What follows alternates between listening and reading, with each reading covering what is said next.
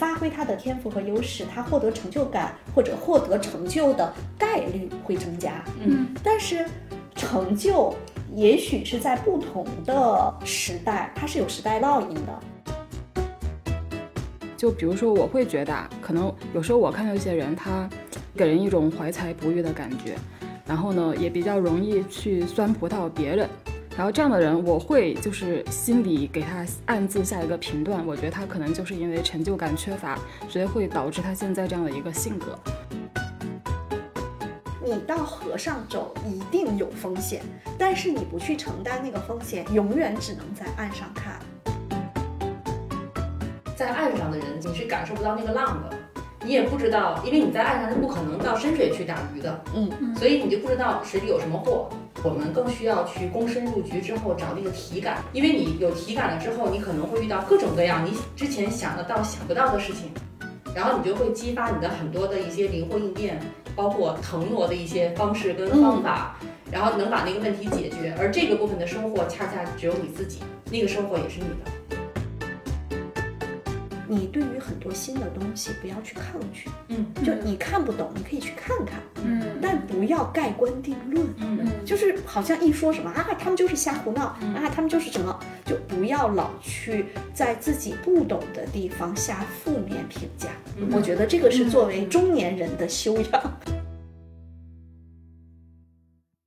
欢迎大家收听《十人十集》，我是舒阳。我是赵楠，我是薛逸然，世界上没有完全相同的两片叶子，也没有完全相同的两个人。看到差别，才能互相理解；关照他人，才能认识自己。前面我们有两期聊过积极情绪和人际关系的话题，在积极心理学里，他们是人的幸福感的五根柱子的其中两根柱子。今天我们来聊另外一根柱子，也就是成就感。呃，开启这期话题呢，并不是我们非得要把幸福感的五根柱子全都给说一遍，而是因为成就感这个话题，它是一个跟人的存在感紧密相关的话题。它关系到我们究竟该如何参与到社会生产中去，如何安放自己的精力和抱负，呃，甚至可以说如何获得自己的身份认同啊，这是我是这么理解的。然后开启这个话题也跟轩老师就是之前就是春节前推荐给我们的一本书有关，也就是何帆老师的《变量四》。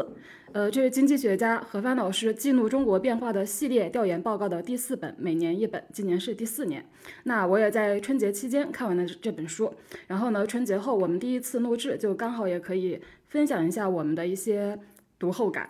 先那个问一下薛老师，就是为什么你对《变量四》这本书，呃，这么的有感触？第一个是我们每个人哈，不管你是在哪一个城市从事什么工作，其实你只能够接触到你自己能接触到的小世界，对吧？比如说我们做咨询顾问，有可能接触到的人或者企业会更多一些，然后你会发现，那我们能够接触到形形色色的人，各行各业的一些业务。但是在这个过程中啊，我们依然接触到的是小世界。何帆老师呢，从二零一九年他开始写变量，他说他要写到二零四九年来记录中国三十年的这种变化。那它更像是一个调研报告，我每年都会来看这个书。原因最简单的是，我需要看到更大的世界。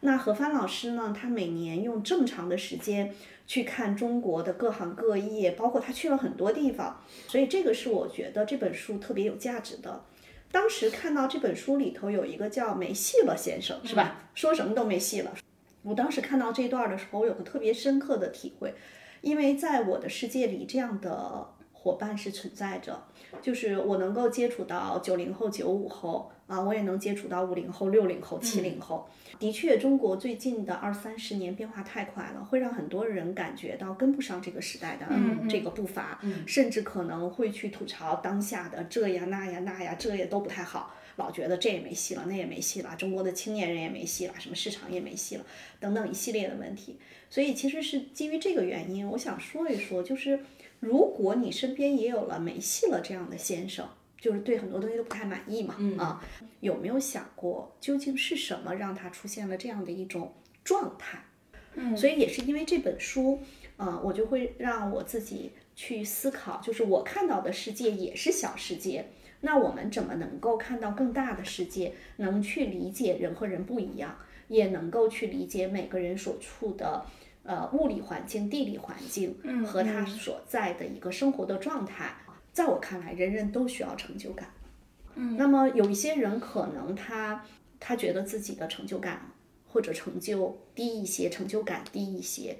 所以想去聊一聊，怎么样能够让大家在平凡的生活中获得属于你的成就感。就是我看了葛帆老师写的他虚构的梅西呢先生这个人物的时候，就我觉得他可能不完全是像就比较没有成就感的一个边缘的人，他其实是受过良好教育的，甚至可能他在一个大公司工作。对，但是可能是因为确实因为这个时代变化太快，他有很多东西看不懂，看不懂，所以就会排斥，然后排斥呢，可能就会就越加看不懂，就会可能以。呃，他的那个年代的一些主流的一些思思维方式去理解现在的一些东西，然后就好像就是这个人就会对呃现在发生的事情有各种各样的不满，然后但是其实同时他也跟这个时代是越来越远的，嗯，我觉得是这样的一个形象，所以我觉得成就感这个东西，确实它好像不是一个外在的，就是说我们我们。不等同于我们的社会地位，或者说我们取取得了外在成就，因为这个梅西呢先生这个人，他可能他的社会地位可能是不低的。是的，嗯啊，其实，在那个何帆老师的这本书里头，我还看出来的一个感受是什么呢？就是这个梅西勒先生啊，我觉得他是这样，就是他曾经很优秀，比如说你在十八岁证明你优秀的是高考成绩。你在三十五岁证明你优秀的啊，我我说的是世俗标准啊，大家请一定要注意，我在讲的是世俗普世性的标准，不代表是我个人的标准啊。其实我可能会觉得。呃，我曾经遇到过的一些朋友，他们在十八岁的时候，可能高考成绩很一般，但是我觉得他很优秀，是因为他有他自己的天赋和优势啊。那比如说三十五岁的时候，不管男性女性，如果按照世俗的标准，他可能会去说，呃，比如说他在哪个城市当多大的官儿，或者是有多少产业啊，是什么样的一个职位，有多少资产，这个其实都是我们普世的标准。那我在看了梅西勒先生，我会觉得，就是他曾经很优秀，就是在他曾经的那个标准里头，世俗的标准里很优秀。嗯。但是后来实际上他会觉得，就世俗的标准依然存在，但是他跟世俗标准比起来，可能他不太就是不太满意。然后呢，可能对很多东西也会出现一些呃负向的一些情绪。当然，这个是何帆老师虚构的一个人物。但我知道，其实，在生活中会有这样的小伙伴。嗯，我倒不是想去批评这个没戏了先生，而是我在这个过程中，其实去体会到，每个人成就和成就感本身就是两个东西啊。你比如说学习成绩，它是个结果，它可能叫高考成绩，但成就感这个东西。那太不一样了，嗯啊，它是个自我的感受，它其实还是个心理感受，而且每个人都不太一样，嗯嗯，所以我其实想讲成就和成就感这个维度，其实是你对你自己满意吗？嗯，何帆老师在那个就描写完梅西诺先生之后，他说哪一句话？就梅西诺先生其实可能是我们每一个人，我们每一个人身上都有梅西诺先生，对对对对。然后我的感受会有几个词，我觉得那个燕老师跟舒阳也可以看看，是不是也是有同样的感受。一个是梅西的先生，实际上是在燕老师一直会说的确定性的环境里面，他其实是有那个目标感，他会更愿意往那儿去够，而且能达到那个目标。所以里面会提到高考。会提到他的那个就业，以及进了一些国企平台的时候，大平台还不错啊。第二个部分呢是，就是这个梅西的先生可能更多的会固守到自己原来的一些成就跟思想里面。还有一个呢，就是梅西的先生的心态，因为大家刚才也会提到那个，包括那个书里面写那段的时候，各种各样的梅西了，嗯啊，所以我觉得他那个心态，我自己感受到好像也不是我们所说的特别的积极的那种心态，呃。就是我其实更想说的是，人和人不太一样。就是如果你在这个，比如说高考的时候，你获得了一个非常好的成绩，但是你有没有想过，是因为你特别擅长考试那个游戏啊？但是有一些人做生意做得特别牛，那他有可能高考成绩很一般，但他擅长做生意啊。每个人的天赋和优势是不一样的。嗯。然后呢，他选择的游戏场也是不太一样的。我们就以书中的梅西勒先生为例。如果他是那种学霸级的人，如果他特别擅长搞研究，他没去政府的一些部委，他可能呢一直读到博士、博士后，然后一直搞研发，哎，现在是个博导，嗯啊，但他可能还还自在一些，嗯但是呢，如果他进了这种，比如说我们说这个社会场，嗯啊，但是他是个学究，或者说他不太擅长。呃组织协调，或者不太擅长一些那个游戏场里的所需要的优势，我们都会知道，在各大部委啊、事业单位、国企都是有一些。就是人很好，专业能力也不错，但是很难有特别好的晋升通道或者晋升的机会。嗯，那这个其实也是我们说的，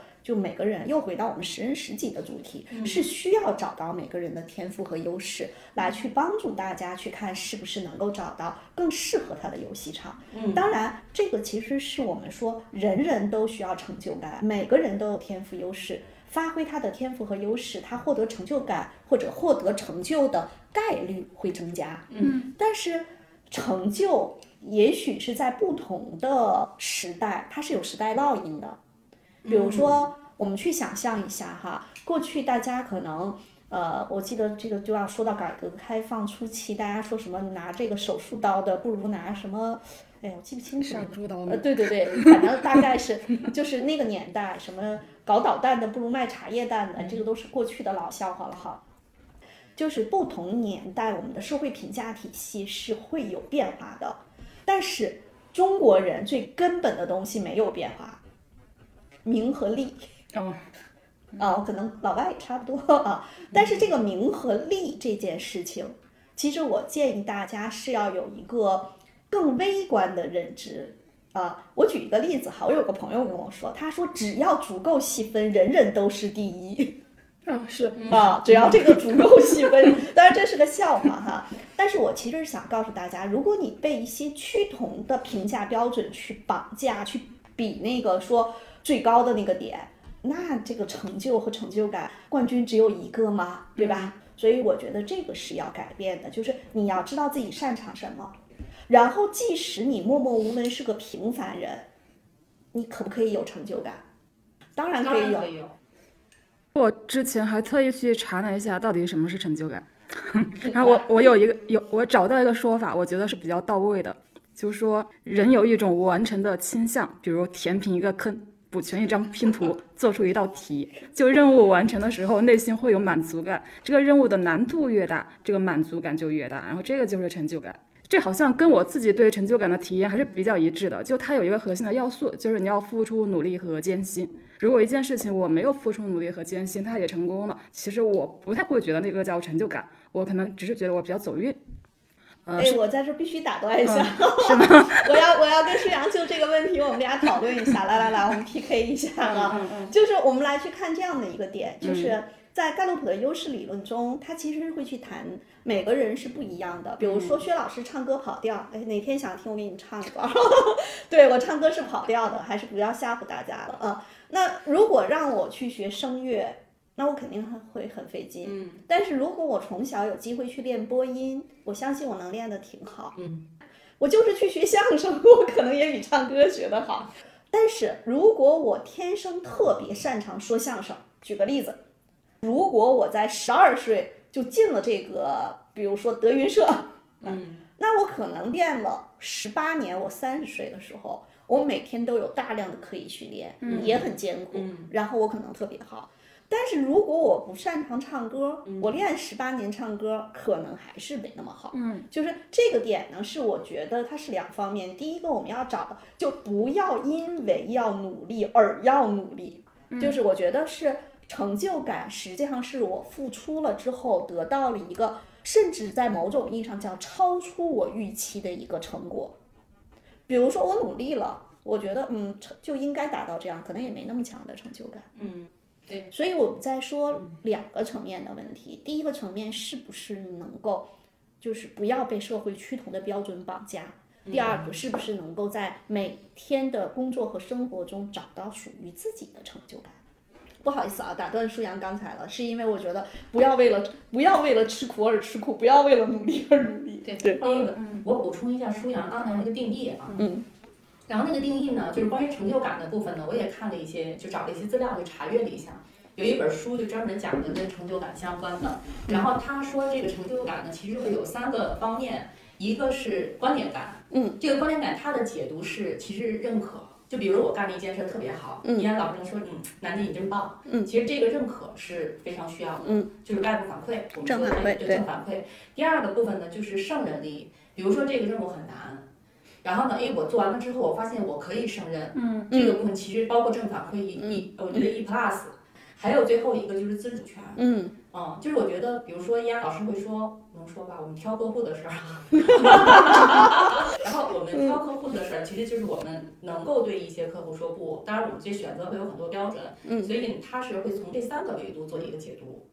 嗯，我觉得这里头其实是这个自主权。为什么现在说到有一些孩子他在学习的过程中，他他很痛苦，嗯因为那不是他自主选择的，他是被压迫的。嗯，就是顺阳小姐也是学霸啊，我觉得有很多学霸，他学习好的过程中，他的确有正反馈。嗯，同时实际上那个是他自己选择的，但是要是被逼着，可能人啊，尤其是我觉得人人都有逆反，所以成就感其实是个成就感。是一个很个人化的，因为它叫感，嗯嗯，没错啊，嗯但是我们有很多时候成就会变成了就是一个趋同的标准，对，比如说你在北京买房没嗯啊？你年薪多少？我觉得成就感，其实刚才楠姐说的，不管是这种自主权，还是关联感，还是胜任力，我觉得包括刚才舒阳说的，你经过努力之后哈，人经过努力获得，我觉得那个东西其实是叫成就感。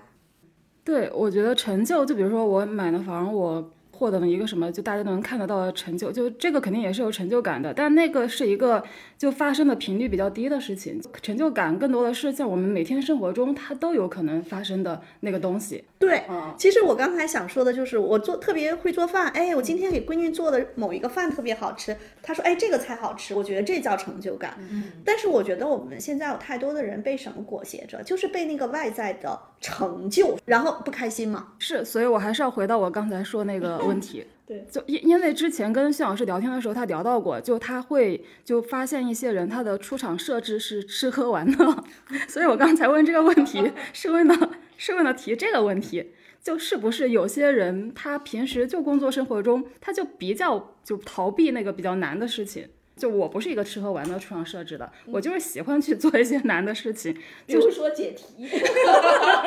嗯，差不多吧，差不多吧。那我在想，那对于那种出场设置是吃喝玩乐的人，那他们的成就感是不是就是不太一样？就他们怎么从生活中就是获得这个比较小的成就感呢？呃，哎，我真是见过特别多哈。我先来说一个人，这个人我没见过，但我看过他的一本书。啊、大家呃可能会知道，在北京我们会吃一个餐厅叫菜篮。啊，就是它是港式的茶店嘛。我记得很多年前特别偶然，我坐飞机的时候在机场买了一本书，这本书的名字叫《不如任性过生活》啊，就是蔡澜写的。他的年纪其实已经不小了，我估计可能有快七十了吧，我估计。他就是一个我觉得叫吃喝玩乐的人啊，大家如果感兴趣可以去看一下。然后他在网上还有特别多的他的这个语录，那他有可能出场设置就是吃喝玩乐，嗯，但是别人为什么吃喝玩乐有负罪感，而人家蔡澜吃喝玩乐吃出了成就？我说的是成就，不是成就感，就是好像他成名了，有了成就，大家会说你看人家吃喝玩乐吃出了这样。有些人吃喝玩乐却被变成了什么败家、啃老、不务正业等等一系列。可是我想问一个问题：如果有一个富二代，他们家趁好几个亿，他就是吃喝玩乐，但是没吃出蔡澜的这种所谓的名人效应啊成就，嗯，那大家是不是就会觉得对，好像不对劲？那这个不对劲是谁给他的下的标准叫不对劲？他自己可能也会，因为人人都会被外部的评价体系裹挟。但是我心想，没花你的钱吃喝玩乐，人家就是吃了，关你什么事儿？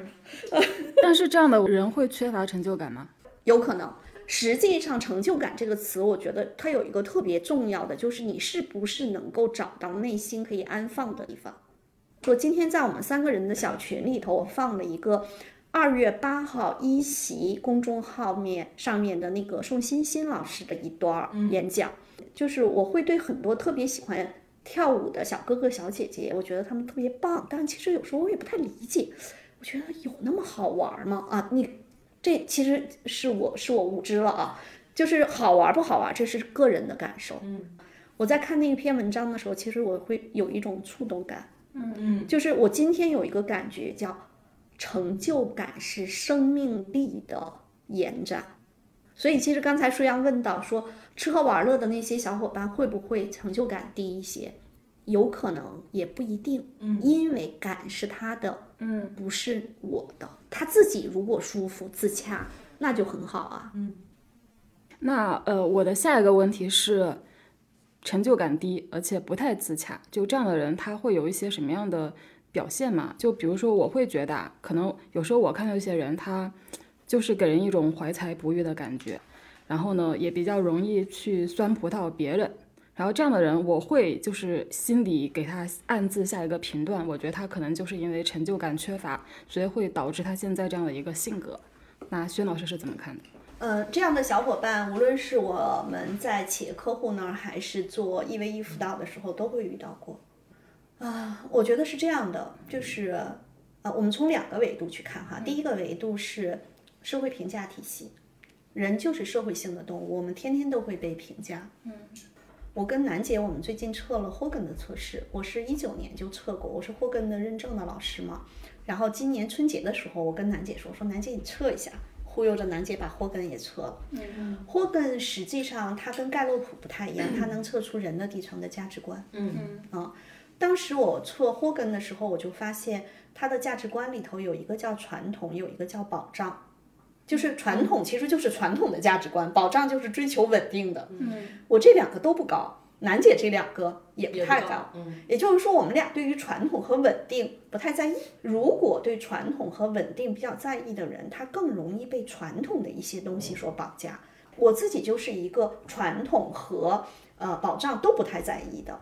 我会去做我自己想做的选择。举个例子哈，我第一份工作是在大学里面当老师。我在想，如果我从一九九三年到现在一直还在那个高校当老师，我一定被评职称裹挟着，一定被科研裹挟着。嗯就是有一些怀才不遇的人，他实际上是选了那个游戏，但是他可能不太擅长那个游戏。还有一种，他选了那个游戏，他其实还算擅长那个游戏，但是他高标准严要求，他一定要那个塔尖儿。我们知道，所有的比赛，只要它是一场比赛，就会涉及到冠军第一只有一个。嗯有可能是他游戏场选错，有可能游戏场本身没错，嗯但是他给自己设计的那个标准。还有一个点啊，就是他的那个成就感低，其实也有点像出场设置，就是好像很难被小的东西满足。就我们刚才说的成就感，它感这个东西，什么叫感？就是这一刻它叫感，下一刻就不是感了。呃，我觉得成就感缺乏还有一种情况，就刚才薛老师说的，更像是就好像我比不过别人。还有一种情况是，我觉得就是他做的事情比较少，因为你做事情做少呢，那肯定就 没法有成就感。然后做事情做的少之后，就有一点点像那个梅西呢先生，就他对这个世界的一些运行机理也会了解比较少，对，他就会就是会经常去评评判别人，就他不知道别人做那件事情其实很辛苦。我觉得会有这种感觉。我我觉得可能还有另外一种，其实是这样的，就是我讲一个例子啊，这个例子跟舒阳说的呃有一点相似，但又不完全一样。嗯呃，大家可能看到我是一个，就是我对色彩，比如说可能如果是楠姐会说，哎呀，依兰姐这个这个这个颜色太那个什么了哈，我没什没什么审美在色彩这方面。然后呢，有一天就我们家呃姑娘穿了一身衣服，然后呢，我们有一个朋友。他看到了，他说：“哇，这身衣服搭的颜色太好看。”我心想，不就是紫配浅绿吗？还是紫配蓝？蓝紫配呃蓝紫配蓝。我说至于吗？后来其实你看这个点，我想说的是什么？因为我不懂，嗯我也没办法夸他。嗯但是呢，比如说举个例子哈，楠姐喜提新车一百万，嗯大家说，哎呦，楠姐做的真棒。这个东西它是它是可以看到的。嗯但你比如说我们家闺女穿那身衣服，那个颜色，我说不就是紫配蓝吗？然后他们跟我说它不是一般的紫和蓝，我心想 怎么不一般？其实我想告诉大家的是，我不懂。啊，我觉得在这个维度上，我跟梅西勒先生是一样，我们对很多东西不懂，也没有办法及时的给别人正反馈。因为我在那个就是工作当中和之前的生活当中，还会遇到一类一类人，我不知道舒阳跟依安老师会不会遇到，就是差不多先生。啊，有啊，那他这种人的成就感会不会？对啊，他为什么不追求成就呢？因为他当一天钟啊，就是大家一定要知道啊，就是像我们三个这样的不吃饭，然后在这儿直播录视播客，然后等等这些事情，其实它背后有一个就是。我觉得成就感，为什么我说它是生命力的体现？它是生命力的一种张力的扩张，就是你在做你自己喜欢的事情。就是有很多差不多就行的先生，在职场中那份工作是他养家糊口不得不去做的一件事情。他有可能打游戏，回家打游戏，他可可投入呢。他可能会觉得回家打游戏的那个成就感很强，这这很正常。嗯，所以我们一定要去想说。呃，成就感的背后，你刚才说的那个自主权，就楠姐说的那个自主权，真的很重要。嗯，如果我们把成就感就理解成为就对自己达到的那个成就的满足感的话，是不是比较容易自我满足的人，他其实是比较容易获得成就感的？呃，我觉得应该是有一定相关性的，就是比较容易产生成就感的人，在某种意义上有点像什么呢？叫给点阳光就灿烂。我们说成就感夺冠的成就感和做出来一顿特别好吃的饭，嗯，或者烤出来一个特别好的甜品，其实，在某种意义上都会有成就感。但是冠军太少了，夺冠也不能天天夺，夺冠也不能天天夺。对，夺冠夺一次冠，然后开心一年，开心四年奥运会，然后再夺一次冠。我觉得对普通人来说，更多的其实还是嗯，就是工作嘛。就在自己工作中，是不是每天都能体会到成就感？对，是这样。首先嘛，那你就要看你是不是在选自己喜欢的工作。所以我们说，在工作中获得成就感，啊，发挥优势很重要。嗯啊，这是第一点。在工作中获得成就感，第二个实际上是作为他所在的团队的 leader 或者他的管理者，要帮他去设定一些他蹦一蹦可以够得着的一些 KPI。你怎么都够不着，这怎么去找成就感呀？对啊，所以这个是他的 leader 或者他所在的组织，包括我们去帮一些客户设计他的绩效管理的时候，也经常是要考虑，就是你的目标上大家要能够得着的，嗯，但是得够一够。第三点其实就是我们在整个的上下级的沟通和辅导中，是不是能够及时的给予一些正反馈？但是如果有一些领导，比如说我们经常会去讲，如果你的 leader 是属于那种看起来就。比较严肃、比较认真啊，他可能是一个要求比较高的人，他可能就觉得你做得好是应该，你做不好我批评你。嗯，那这样的人呢，啊，如果他的小伙伴啊，再是一个对自我比较苛求的人，他在工作中获得成就感就会偏少。嗯啊，所以我们在做对管理者的辅导的时候，经常会去讲到说你要去。呃，有理有据的去夸你的小伙伴，嗯，对，这个这个挺重要的。对，这个其实还是很重要的一点，就有理有据的去夸你的小伙伴。嗯，其实我想到还有一点，就刚才受南杰说的那个自主、自主感、自主权、自主权的启发。呃，我觉得就如果我的工作是，呃，我是比较相对独立的，对一个项目或一个事情负责的时候，我完成了那个之后，我是有成就感的。我完成本身对我来说就是一种成就感。就比比方说，我交出去那一篇稿子，就比如说我以前当记者的时候，但是我觉得有很多人工作，他可能真的就比较只是一个职能，对他可能就铁路警察各管一段儿。对对对，我觉得这样子的工作确实可能是有点难找到那种成就感。嗯，对呀，那你就去想那些呃政府办公大厅，嗯，然后银行的柜员啊。就是会有很多类似这样的啊，那这让我想到了我们最近在做的一个项目，他们其实是电商的客服团队，嗯啊，我他们就会讲到他们的客服人员的那个数据，每天都是有看板的，那个数据直接在上面呈现，售前和售后的不同的客服，它可能会有一些关键的指标。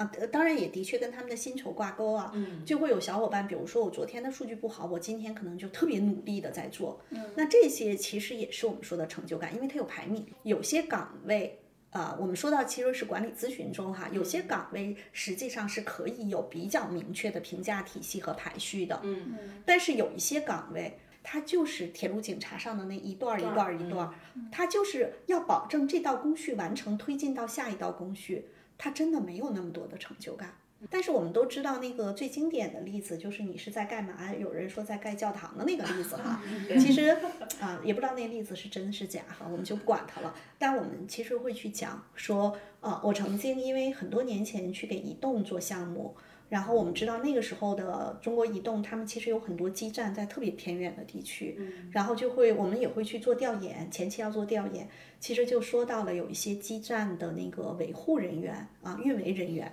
他们可能会去讲到说，在这么偏远的地方，条件特别艰苦，但是他知道的是啊、这个地方的老百姓能够有这个信号，就他会要把他自己做的事情，他只是流程上的一个环节啊、但是。一个使命感。对他要找到在这个更大的盘子里面，他的那个一个小的节点或者一个小的环节的价值。嗯。我在我在这儿补充一补充一点，想就是因为说到那个成就感的时候，其实会跟大家都会说跟目标相关。然后我去看的那本书里也会说到一点哈，就是说，呃，目标是由大概分成两类。一类呢，就是刚才严老师会强调的我们的绩效、组织的绩效的那个部分目标。其实我们现在在跟严老师给客户去做辅导的时候，给他们去做管理咨询的时候，也会强调一点，就是那个正，刚才严老师会提到一个正反有有理有据的正反馈。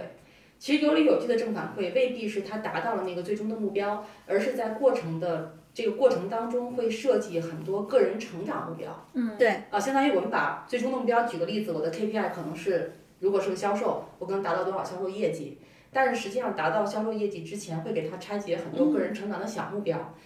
对嗯甚至可能在组织里头，有的时候，呃，包括楠姐，我们给客户去做知识萃取，然后把他们的相近，呃，就是特别好的一些经验提取出来啊、并且鼓励他们在内部分享。嗯，其实这个都是我们在帮助大家创造成就感，就是因为我们特别忙，就是如果你早晨十点起床，洗漱赶紧就到单位，十点半十一点到了单位，一直忙到这个晚上九点半十点，好不容易打上个车回家，回家再玩会儿游戏，十二点多不得不睡觉。请问你有时间去思考今天你有什么成就感吗？确实是啊，然后呢，你的 leader 如果也是这样，他是不是会觉得，哎呀，我们忙完这个任务，再忙下一个任务，再忙下一个任务，有成就感吗？没有。工作中和生活中的暂停键，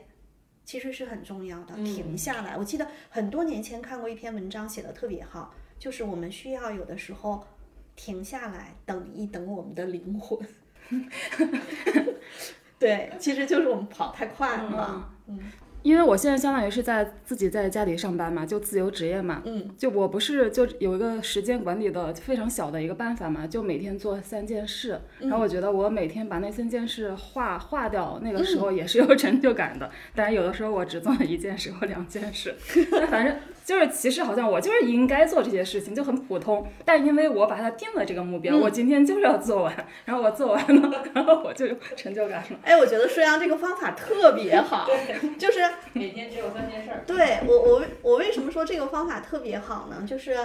因为我的工作和和生活其实有的时候是那种啊密，就是工作也很多事情，生活中也有很多事情，每天忙忙叨叨。随着自己年龄越来越大，有的时候就经常忘记说，哎，我昨天干嘛了？然后我在今年的时候，我有个小本儿啊，只有这么大一个小本儿，楠姐见过哈。对，我那个就是我的二零二二年的一个工作的记录啊，就我每天都要把我干什么写在上面，有时候我就要把它写下来。我想说的一个点其实是什么呢？舒阳问过我这个问题，他说那些躺平的人，他们是真的不需要成就感吗？嗯嗯对吧？嗯，然后我就说，这种躺平会分为主动躺平和被动躺平。有些人，你看他主动躺平了，你以为他躺平了吗？他只是换个姿势在努力工作。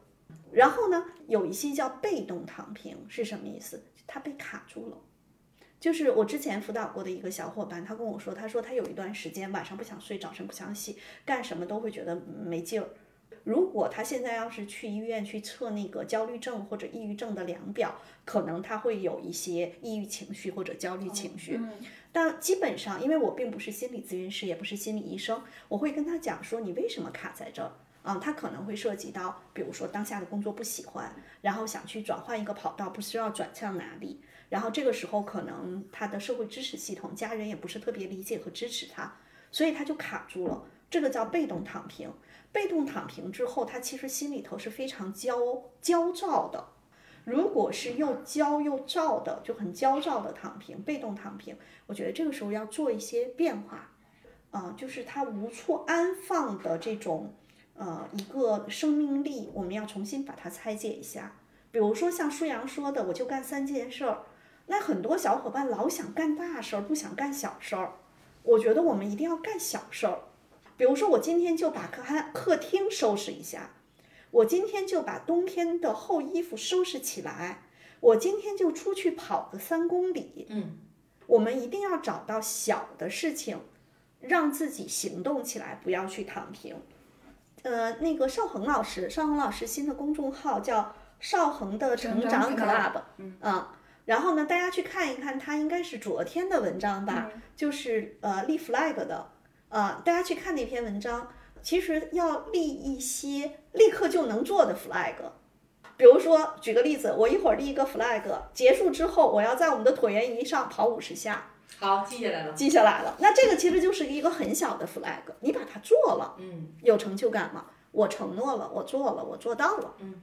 把你力所能及的很多小事儿做了，在那个做的过程中去体会你的成就感。嗯嗯对，我觉得刚才炫老师分享的这个特别重要，因为我我觉得当一个人你无所事事的时候，你的时间是非常非常容易被其他的事情吞噬的。比如说一个什么热门新闻、小视频、公众号，就我完全相信一个人的时间是非常容易被这种东西给吞噬掉的。就你不会觉得好像我真的很无聊，没有事，没有什么事情做，就你的注意力一定是会被各种各样的东西吸引过去的。但是那些其实不是你的事情。就是可能一个人刷那一天的视频或者看那一天的新闻，他可能不仅是没有自己做什么事情，可能会加重自己的一些焦躁的情绪。就其实人在那个有点抑郁和焦虑情绪的时候，其实那个行动力是更弱的。是的，其实抑郁和焦虑的最大的一个就是伤害，就对人的行动力的伤害。我觉得这个行动启动之后，它本身就会减轻你的抑郁和焦虑。而且其实是我们说的，就是你先找到一个就是比较小的可以行动起来的点，的就不要立大 flag，呃，立一个小的 flag 完成了，这是一个。第二个呢，就是呃，我是一个没有办法连着一年三百六十五天打卡的人，嗯啊，但是我打卡打了七天、八天、七天，我从初一到初七，嗯啊，也是结合何帆老师变量四的那本书所讲到的一些能力，我就是每天写篇小作文儿。啊，每天写篇小作文儿呢，这个写了七天，这个打卡是能完成的。嗯，实话实说是有成就感的，就是因为你每天早晨起来啥事儿不干，先把那个完成了，然后把它一发，我觉得还蛮好的。就有的时候是给自己制造一些小任务，而不要说无所事事。是我们刚才其实是从梅西呢先生这个，就其实比较有点时代代表性的一个人物，就聊到了这个非常小的我们怎么去打卡、去提升行动力的问题。然后我还是想把话题拉回那个《变量四》这本书，呃，它书里有个比喻，其实我觉得挺有意思的，就是岸上的人和河上的人。在河里面的人其实就有有一点点，我的理解啊，他有一点点像这个时代的弄潮者，或者叫躬身入局的人吧，对，躬身入局的人，然后岸上的人可能就是一个旁观观者。对对对，所以你们是怎么理解这两类人的？嗯，我觉得我们每个人都是岸上的人，就是因为我们不可能每个河里头都去扑腾扑腾，啊，就是所以呢，比如说我看何帆老师这本书，我又不可能像何帆老师一样，就是每年都去拿出那么多的时间去到处去采访啊，去看啊，实地走访，所以在另一个维度上，我也是岸上的人。但是我在我自己感兴趣的事情的时候，我一定要跳到河里啊！虽然我不会游泳，但是我跳到自己熟悉的河里，我就会游泳了啊！对，我觉得是这样的。我觉得这个刚才我为什么说叫躬身入局啊？因为有的时候你如果不去真正去参与这件事情的时候，你就很难知道这件事情究竟怎么样。啊，你真正参与进去了，你会发现里头有困难、有挑战。有的时候你已经破釜沉舟进去了，那你怎么办呢？咬着牙往下干吧。这个干的过程中，可能也就干成了。我觉得我见过非常多创业公司的老板，他们都会跟我说：“说薛老师，我也不知道我当时能干成，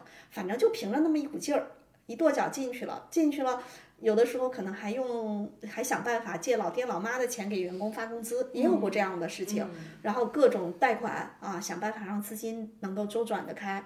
很多创业公司的老板都跟我讲过，他们最开始的时候实际上是要有勇气进入到和尚对啊。所以我觉得第一个是呃人啊，其实你是要去拥抱变化的啊。就我觉得像我和楠姐，我们俩都属于那种叫好奇心比较强的人，有的时候呢，甚至呃过于开放的心态，都想试一试。但实际上真正试起来，发现也没那么容易。嗯啊，包括我们现在在做管理咨询的过程中，其实一直都希望找一些呃新的突破口或者一些新的领域去参与。嗯，但实际上哪有那么容易啊？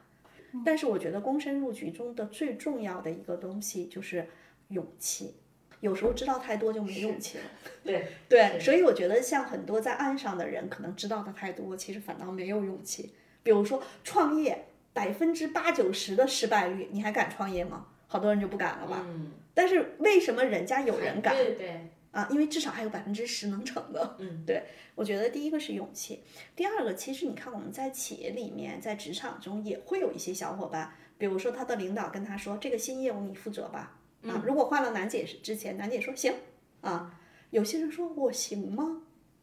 他为什么害怕不行？因为他这里头一定有风险。嗯，就是你到河上走一定有风险，但是你不去承担那个风险，永远只能在岸上看。嗯，可是河里面你可能开的是船也好，这个飞艇什么艇也好，你蹭就过去了。嗯，可是如果在河岸呢，岸是不会动的。嗯，河里面其实它是有可能是有运动的这个，所以一定是要承担一些风险的。我觉得，嗯，这时候其实勇气很重要。我的感觉呢是说，在岸上的人你是感受不到那个浪的，你也不知道，因为你在岸上是不可能到深水去打鱼的，嗯，所以你就不知道水里有什么货，嗯，然后我们再去做很多事情的时候，其实我觉得我们更需要去躬身入局之后找那个体感，嗯，因为你有体感了之后，你可能会遇到各种各样你之前想得到想不到的事情，然后你就会激发你的很多的一些灵活应变，包括腾挪的一些方式跟方法。然后能把那个问题解决，而这个部分的收获恰恰只有你自己，因为你有体感，你有经验，那个收获也是你的。所以楠姐，你觉得你是和和上的人还是岸上的人？我觉得刚才燕老师也说了啊，我们可能有些事儿是在岸上，有些事儿我们是在河上。是我跟楠姐，我们因为做管理咨询嘛，对就是我们一定是岸上，因为客户在河上，嗯，对吧？然后我们经常会开玩笑跟客户说，说我们要想办法跟客户实际上是并肩作战的，嗯啊，所以我们跟客户有的时候是非常紧密的，紧密在一起，跟他们去开业务的研讨会，有些事情甚至我们直接上手就去做，嗯原因是什么？是因为我们要从岸上跳到河上。对，啊，河上，对，不会游泳。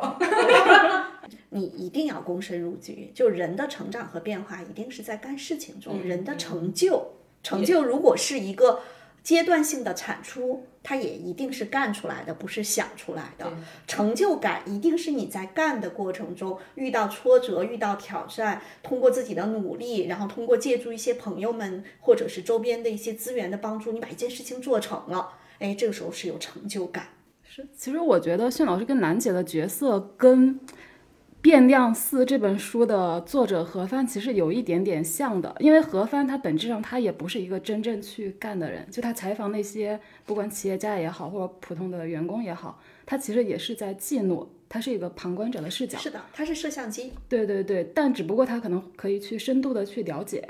对，嗯，所以我觉得轩老师跟楠姐其实也有一点点像。当然，虽然就是你们可能跟给企业做咨询的时候，有的时候就可能你们的建议是会直接影响到这家企业，就可能这个关系更近一点。嗯，对，也恰恰是因为这样哈，其实有的时候特别慎重。为什么我说像何帆老师的《变量》这套书，我是会去看，包括我们会看很多，就是我觉得是宏观层面的，因为我们跟企业去做咨询，其实是很多微观的一个一个的小问题。但是如果你对宏观的大环境不了解，你对很多东西的背景信息不了解，其实有时候我们的那个某些建议可能也会有一些偏颇。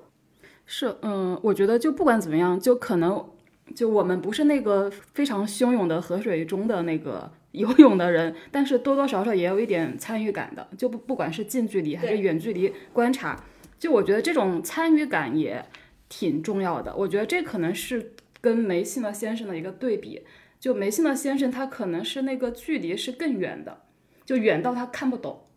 我我会觉得是不是这样？对，我觉得还有一点其实是。呃，有的时候是一种是一种抗拒吧，我觉得底层的心理，嗯，就是我们可能看一个东西，其实是会好奇，是会觉得，哎，它是不是有什么可能性？我觉得他那个梅西勒先生，其实你看到满篇的文章，其实都是会有一些抗拒，嗯，是，我觉得这个可能是底层的一些特质，也是会有差异的，嗯啊，其实很多怀才不遇的人都会有非常多的对当下的抗拒，嗯，其实我在这儿突然想到，之前之前那个依安老师讲那个，嗯，去讲诗人课的时候，其实会里面会提到一点，就是关于信愿行。这三个字，嗯，就是你信的东西可能是你能做到的，就我们可能会遇到很多困难，包括有一些事情，包括就是之前我记得马云好像也说过一句话，就是关于他做的生意，当时人好多人看不懂，嗯，嗯，但是他自己是信的，嗯，所以我们做很多事情的时候，信愿行这三个可能哪个都不能缺。如果你想要那个成就感，首先你得相信那个结果是能够实现的，然后你还愿意去投入时间精力，调用很多资源去做这个事情。嗯，你可能才能拿到那个成就感。我觉得那个信有点有一点像刚才南迪说的胜任，然后那个愿有点像那个勇气。嗯嗯，就就首先就我还是从做了一些事情的经经验中，我有一种胜任感，所以然后再加上我可能还有一点勇气，然后我就去干了。其实我也看，就何帆老师在那本书里，他也说呢，岸上的人，就他说其实大部分人是岸上的人嘛。而且是有了岸上的人才有生活，才有文明。所以，呃，我有时候在想，就是不是其实岸上的人他也有自实现自己的成就感的一些方式？对呀，比如说给女儿做一顿特别好吃的饭。嗯，啊，我其实刚才一直在想，嗯嗯，我觉得会有很多，嗯，就是我们比如说从小时候上学啊，后来上班，上班你不管是在职场还是在这种科研单位。啊，你可能还是在这种生意场上啊，自己创业在生意场上，或者是在政府的机关。就我觉得我们太多的人其实都是被一些标准去衡量，嗯啊，去绑架。当然这个东西不可能没有，永远有啊。但是有很多时候是，比如说我可能就是一个主任科员儿，嗯，我可能干了二十年就是一个主任科员儿。我可能只擅长给我们主任写，就给我们的这个处长写文，写这个写写一些文章，嗯啊，别的我也不太擅长啊，我也不太感兴趣，没问题，因为他需要这样的人，他的秘书处需要这样的人。然后呢，我可能干了二十年，但是我平时的业余生活呢，我可能是写毛笔字写的特别好。我退休了，可能去某一个就我们当地的这个书法协会。嗯，可以，这也是成就，这也是生活。每个人都可以找到自己的那个，就是让自己的心能安下来的一个地方。最后一个问题，因为刚才说到，其实每个人身上都有一点点梅西的先生嘛，就我会觉得，就我过了三十岁之后，我也会觉得有很多新的东西，我不太那么想去关注和了解。嗯，然后我我也记得孙老师在就是那我们那本书《职场真话》里面讲到过，就说年轻的时候去赶潮流、去迎合趋势、去了解趋势是有是有必要的，但到了一定的年纪，就想法要变一变。就我想，呃，了解的就是具体是如何处理这种变化的呢？就一方面是心态上的，怎么样给自己做心态建设，就是不要总是为自己就好像看不懂这个时代呢，被时代抛下而感到担忧。然后另一方面就是。就可能是自己做的事情，就怎么去发现那个可能不随时代变化的价值，然后找到相应的事情，然后去做。嗯，的确，就是首先嘛，我们说人，实际上任何一个人啊，你都会有从十几岁、二十几岁、三十几岁，可能到退休啊。那比如说，其实我的同龄人有一些已经基本退休了这个状态。嗯，这个时候我们我们一定是跟这个世界越来越远的，就是我们说这个。呃，就是河上的那些欣欣向荣的那些变化，一定是会越来越远。这个是它是一个自然规律啊，我觉得是这样的，这个是肯定没有问题的。呃，那么其实年轻的时候，我觉得多去看一看，然后呢，等我们到了一定年龄的时候，其实还是我说的，你要把心安住，嗯，就是安在你自己舒服的一个地方，嗯。嗯，啊，这个舒服就像我刚才说的，他可能是个。呃，喜欢练书法的人，嗯，他有可能是一个摄影爱好者，啊，他有可能是一个跳舞。啊，或者唱歌，啊，或者他做什么，就人一定要找到一个心安的地方，嗯，因为我们说呃，职业这件事情，就工作啊，它实际上是一个的大的社会分工体系。嗯有一些工种像老中医可以越老越值钱，嗯，有一些工种，它的确是从最开始入门的小白，到了一定阶段，他是一个手手，这辈子也就那样了。他可能也没有那么多可以延展和深挖的空间。嗯，那么这时候，我觉得是你要找到自己可以觉得舒服的、就心安的地方。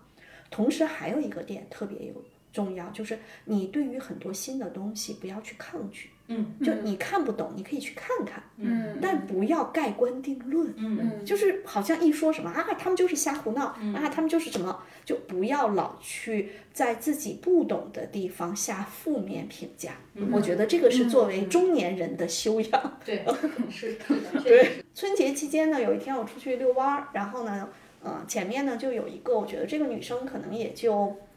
嗯，二十四五这样啊，个子高高的，跟一个男生他们在走路，然后在聊天，然后说，哎，那男生问那女生说，哎，昨天晚上吃饭怎么样？她说，哎，一堆中年男是在说他们曾经的丰功伟绩。嗯 然后我当时听在后在后面在听的时候，我就提醒自己，无论在任何场合，不要说我当年。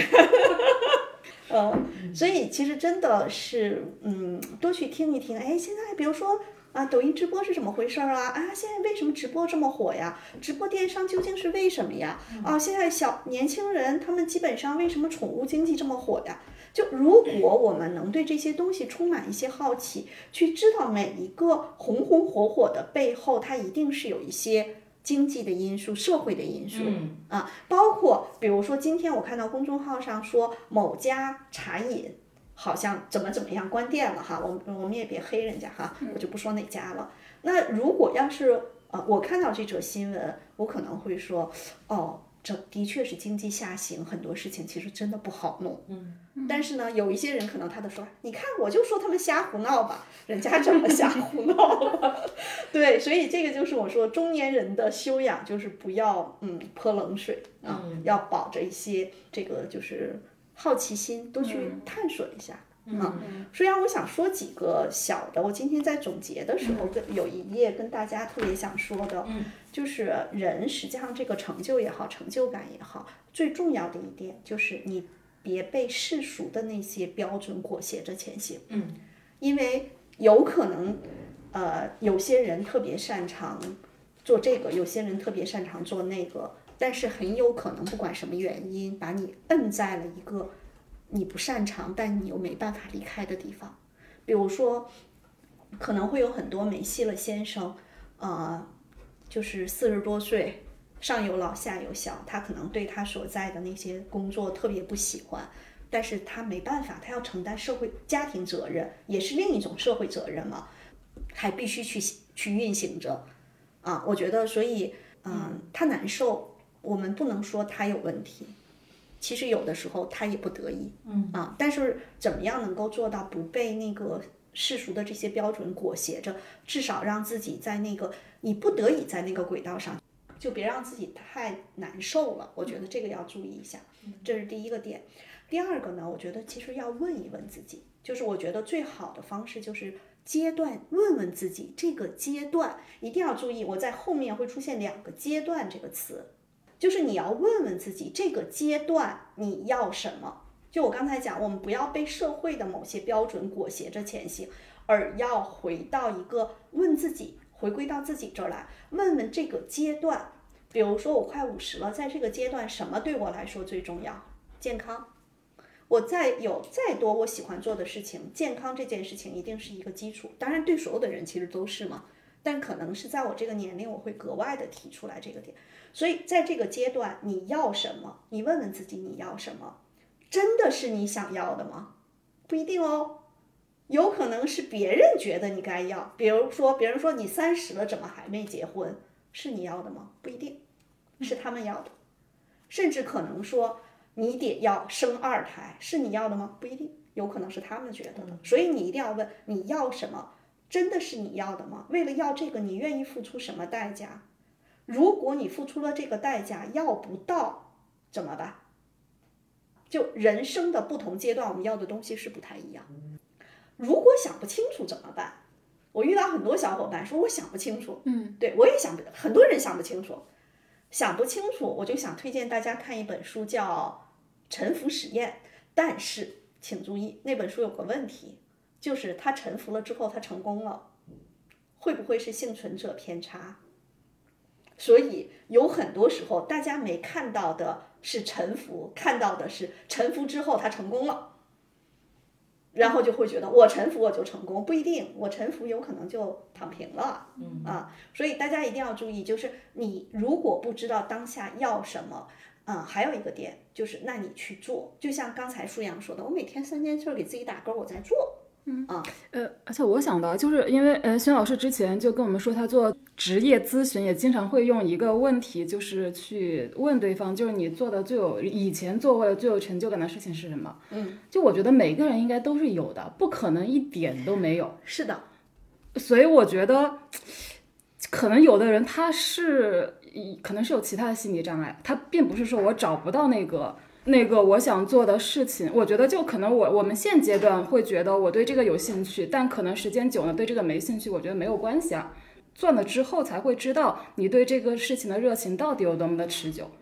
当你发现这个事情是你真正的热情，那我说那就很好嘛。如果你发现这个事情好像不是你真正的热情，那也至少你也更了解自己呢。对，我觉得还有一点啊，其实是我刚才说的，即便是不知道也没关系，你只要不让自己闲着。不去违法，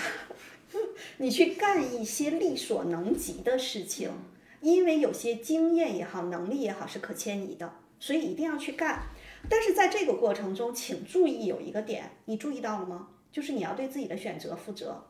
就我选，我认，我负责。有的时候这种责任和担当，我觉得是特别重要的。嗯啊，所以这个也是我们说的，你要阶段性，就你要问自己处于什么阶段，这是第一点。第二点特别重要的一个点就是你要阶段性的自我检视